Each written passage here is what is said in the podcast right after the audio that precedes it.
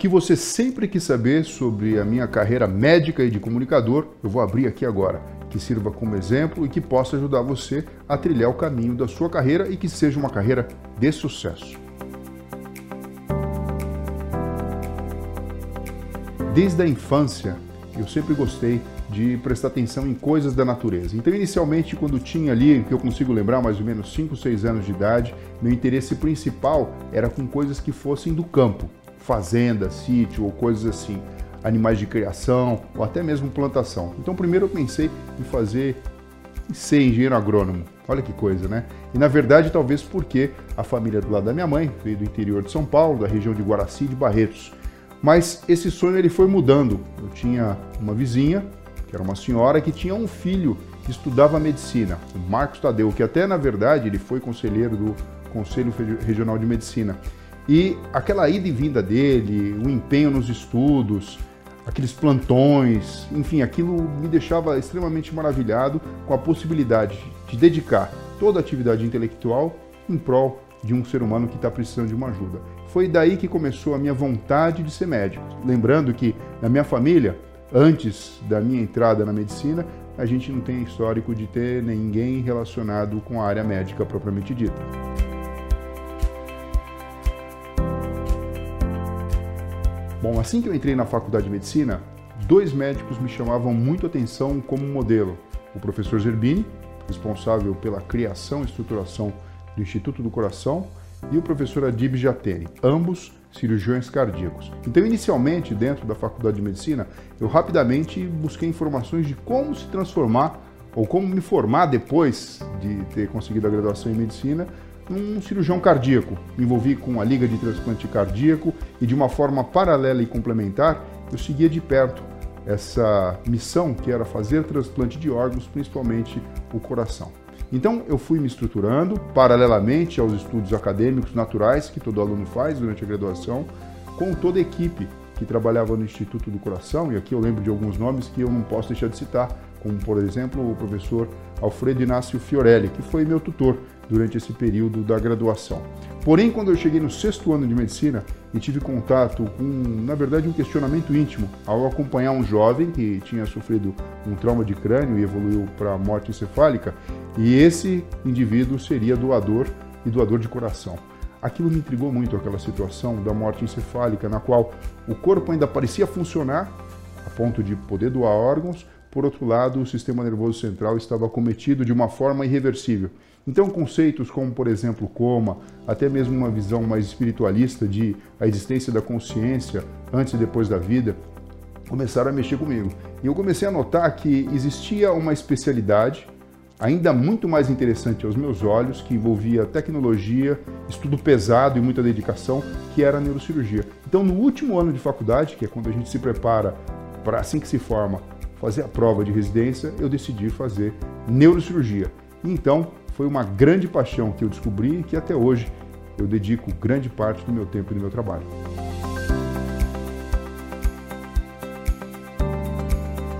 Bom, a residência médica em si, eu acho que a gente pode chamar a neurocirurgia como uma residência de verdade, porque de fato a gente praticamente reside no hospital.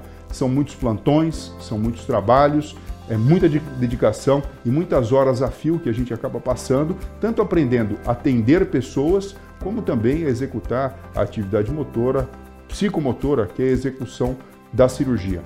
A residência dura cinco anos. Depois dela vem o doutorado, que foi o que é, acabei realizando, utilizando todo o conhecimento que eu já tinha previamente do meu relacionamento com o Instituto do Coração, estudando em modelo experimental a melhor forma de tratar um indivíduo que tenha sofrido um acidente na rua, com trauma de crânio e sangramento.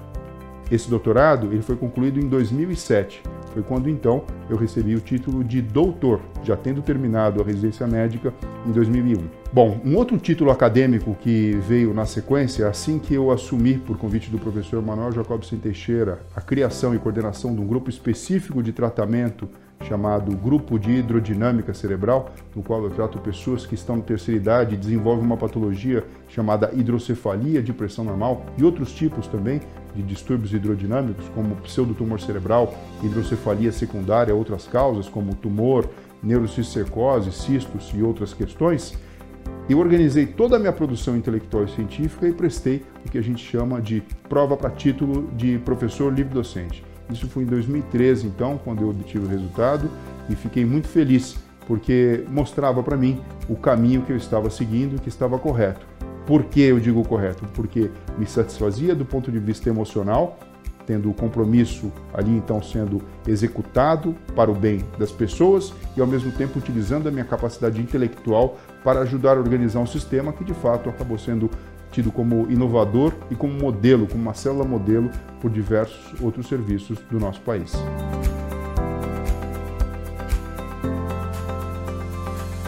Existe, na verdade, na carreira médica, quando você olha ela como muito mais do que como um trabalho, como uma carreira, uma necessidade de dedicação intensa. Então, você manter um equilíbrio físico, um equilíbrio emocional, uma estrutura familiar, ela faz com que você tenha, eh, às vezes, algumas arestas que precisam ser, de alguma forma, levadas em consideração para que você possa progredir. A carreira médica exige muita dedicação e muitas vezes isso faz com que as pessoas que estejam perto de você acabem também por precisar se dedicar e abrir mão de muitas coisas que são normais do cotidiano. Então, às vezes, uma data de aniversário, uma festa de fim de ano, um, férias que muitas vezes precisam ser remanejadas, madrugadas que muitas vezes é, são transformadas é, num período que poderia ser um período de sono, numa militância para que você possa ajudar outra pessoa operando, executando um tratamento. Então, as dificuldades basicamente elas esbarram na questão de que você tem uma vida quase que como de um super-herói. Tá tudo certo, você tem uma vida comum como todas as outras pessoas, mas você tem que estar pronto e apto a todo momento para inverter o jogo e estar ali à disposição para servir um ser humano que necessite do seu trabalho.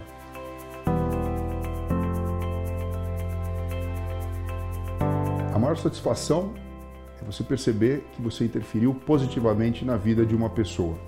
Nós entendemos que através da habilidade motora, que é uma cirurgia, você consegue muitas vezes devolver a saúde para a pessoa e ajudá-la a seguir o seu curso aí em frente da sua vida de uma forma muito mais plena, saudável e feliz. E quando a gente amplia esse horizonte e essa carreira que eu escolhi, ela permite isso, porque a neurocirurgia nada mais é do que a neurociência aplicada ao tratamento cirúrgico de doenças do sistema nervoso central, quer seja do crânio, da coluna, dos nervos e assim sucessivamente. Mas existe todo um estudo e uma linha de conhecimento que abrange a neurocirurgia.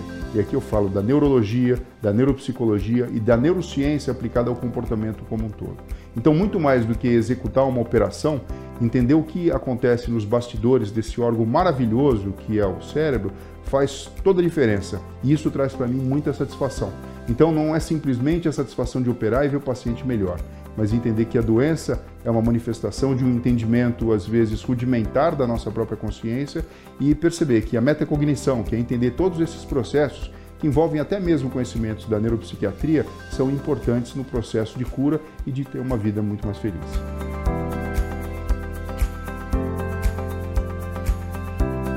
O primeiro livro surgiu a partir de uma visita que eu fiz. Isso foi uma coisa que não estava prevista no calendário, para um convento em Palma de Maiorca. Na verdade, eu fui como acompanhante, fiquei durante um tempo nesse convento e conversando com a Madre Pilar, que era responsável pelo convento, eu manifestei para ela uh, coisas que eu sentia no dia a dia na minha prática neurocirúrgica principalmente.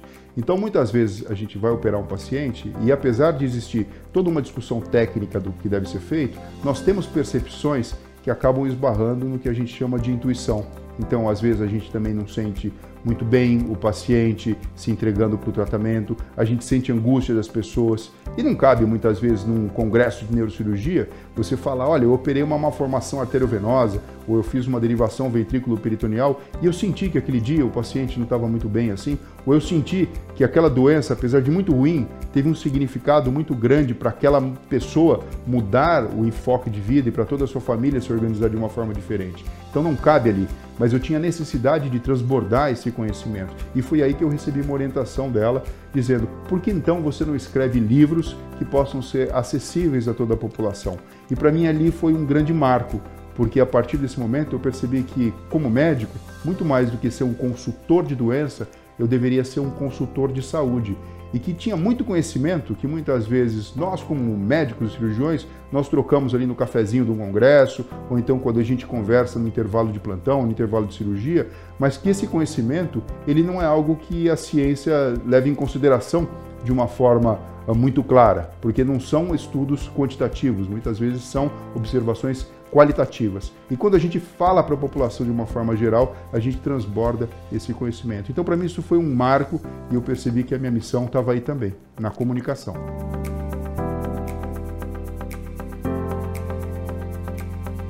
Sempre que a gente discute a questão da neurociência, a gente entende que o comportamento precisa ser levado em consideração.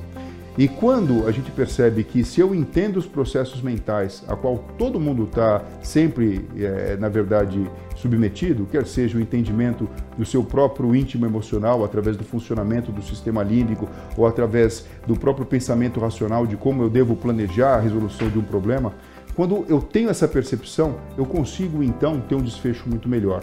Então, aqui, quando eu falo de autoajuda e de gerenciamento de emoção, de inteligência emocional, inteligência intrapessoal e também inteligência existencial, eu falo de entender esse processo que acontece dentro da intimidade do órgão, e eu estou falando aqui do cérebro, dos seus mais diversos circuitos. Então, a autoajuda, muito mais do que simplesmente dar conselhos que sejam interessantes e que sejam motivadores e que a autoestima da pessoa, de fato, ela funcione melhor, existe uma explicação bioquímica, de neurotransmissores, de circuitos neurais, de coisas que já são mais ou menos predestinadas e que a gente pode ter mudanças desde que a gente entenda como esteja, está funcionando e que muitas vezes a gente não precisa esperar ter um colapso para deitar num divã e mudar a nossa forma de encarar a vida.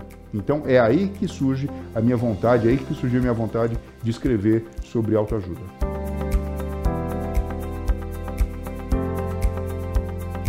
Olha só, até agora nós temos oito livros publicados.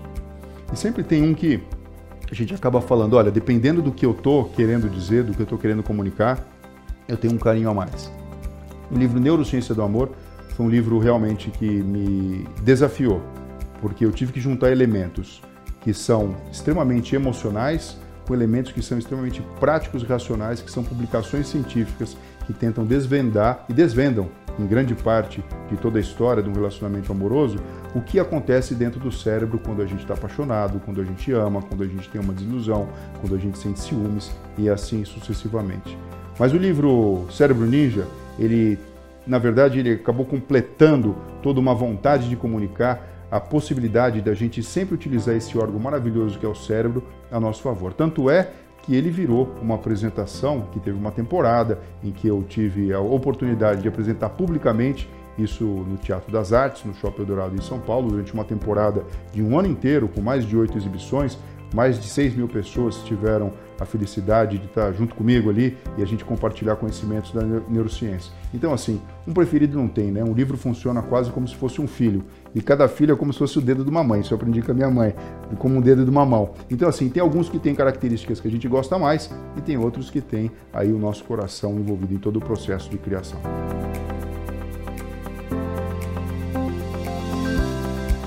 A partir do momento em que eu passei a escrever livros voltados para o público em geral, naturalmente eh, essa vocação de falar para todos, eh, ela, ela aflorou. Recebi um convite para falar no programa da Fátima Bernardes, da Rede Globo, sobre memória. Isso porque o grupo de hidrodinâmica cerebral tem como principal forma de tratamento idosos que têm hidrocefalia de pressão normal, que tem como manifestação clínica alteração de marcha, incontinência urinária e alteração de memória. Quando buscaram na universidade alguém que pudesse explicar sobre o tema, eu recebi o convite e pela primeira vez eu falei na Rede Globo sobre esse assunto. Houve, na verdade, um encantamento mútuo, porque eu me senti muito honrado de estar naquela situação, falando para o público em geral sobre esse assunto que, enfim, faz o meu coração palpitar, que é entender a neurociência, explicar como a gente pode melhorar a nossa mente, a nossa memória, a nossa atenção, e ao mesmo tempo a própria televisão reconheceu que eu tinha alguns traços que eram importantes de um bom comunicador de massa. E a partir de então, todo o meu trabalho, principalmente da televisão, começou. É lógico que nada a gente faz sozinho, existe toda uma equipe de comunicação que nos ajuda a todo momento para que a gente possa passar da melhor forma possível informações que são extremamente importantes e necessárias para a população. Mas, mais uma vez, muito mais do que um comunicador sobre doença. um consultor sobre saúde é a minha missão.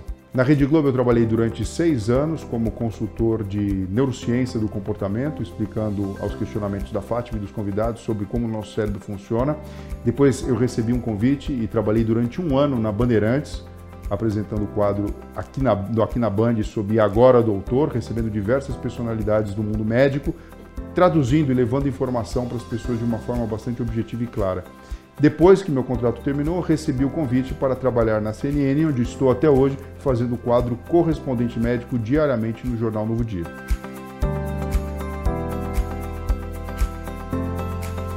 Tanto faz entrevistar ou ser entrevistado. A comunicação em saúde é uma comunicação extremamente importante. Eu acredito que se a gente durasse mais do que 200 anos de vida, todo mundo precisaria sentar num banco numa faculdade de medicina para aprender como o corpo funciona e como a gente deve se cuidar. Agora é lógico, né? Sempre que a gente é entrevistado em relação a um tema que a gente gosta muito, vem um prazer muito grande de passar as informações, detalhes, dicas e, enfim, todos os, os pequenos conhecimentos que compõem cada passo, cada pecinha do quebra-cabeça que a ciência oferece. E é lógico, quando a gente entrevista alguém que sabe muito sobre um assunto, retirar essas informações também e oferecer isso de uma forma que seja fácil que todas as pessoas entendam, provoca muito prazer. Eu posso imaginar o seguinte: durante esses momentos, quer seja entrevistar ou estar entrevistando, o meu circuito cerebral do prazer é acionado e tem dopamina rolando aí. Então tudo isso que eu faço é com muito prazer, com muita satisfação e, enfim, com uma sensação de missão.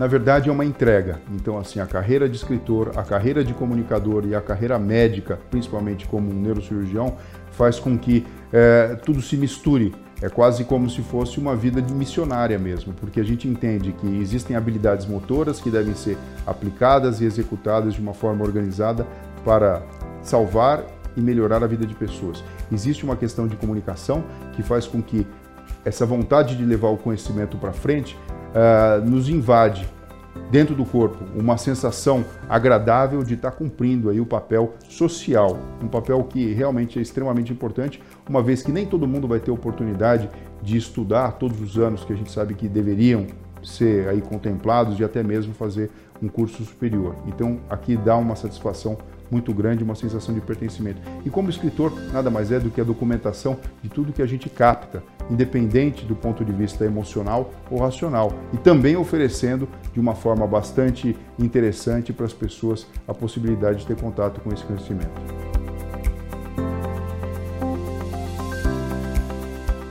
Tudo depende. A gente sabe que cada uma delas faz com que a gente tenha uma percepção, uma sensação diferente. Quando eu faço uma cirurgia, por exemplo, muito difícil, uma neurocirurgia específica para aquele paciente, a satisfação é única e meu compromisso com aquele indivíduo, com a família daquele indivíduo é uma e realmente é uma sensação muito agradável.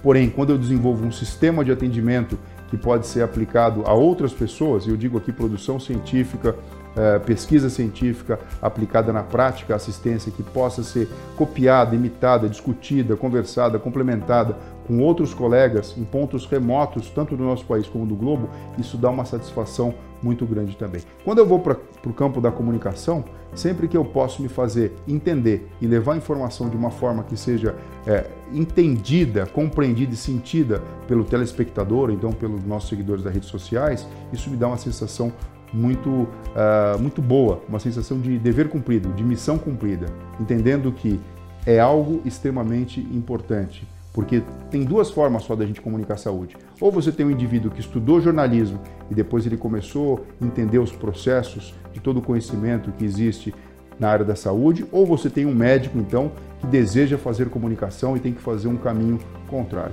Bom, como escritor, é uma grande fonte de prazer conseguir registrar tanto as minhas emoções quanto as minhas percepções intelectuais em termos da ciência. E olha, o que eu posso dizer para vocês é o seguinte: daqui para frente, sem sombra de dúvida, muitos livros ainda vão ser escritos pela essa pessoa aqui que está falando com vocês. Olha só, e vocês vão continuar me vendo aí pelos corredores dos hospitais, nas telinhas da televisão, através das redes sociais, porque tudo isso que eu faço é com muito amor e focado principalmente no bem-estar que nós podemos produzir juntos em todas as pessoas, nos nossos compatriotas aqui do Brasil e pessoas ao redor do mundo. Então, sempre juntos.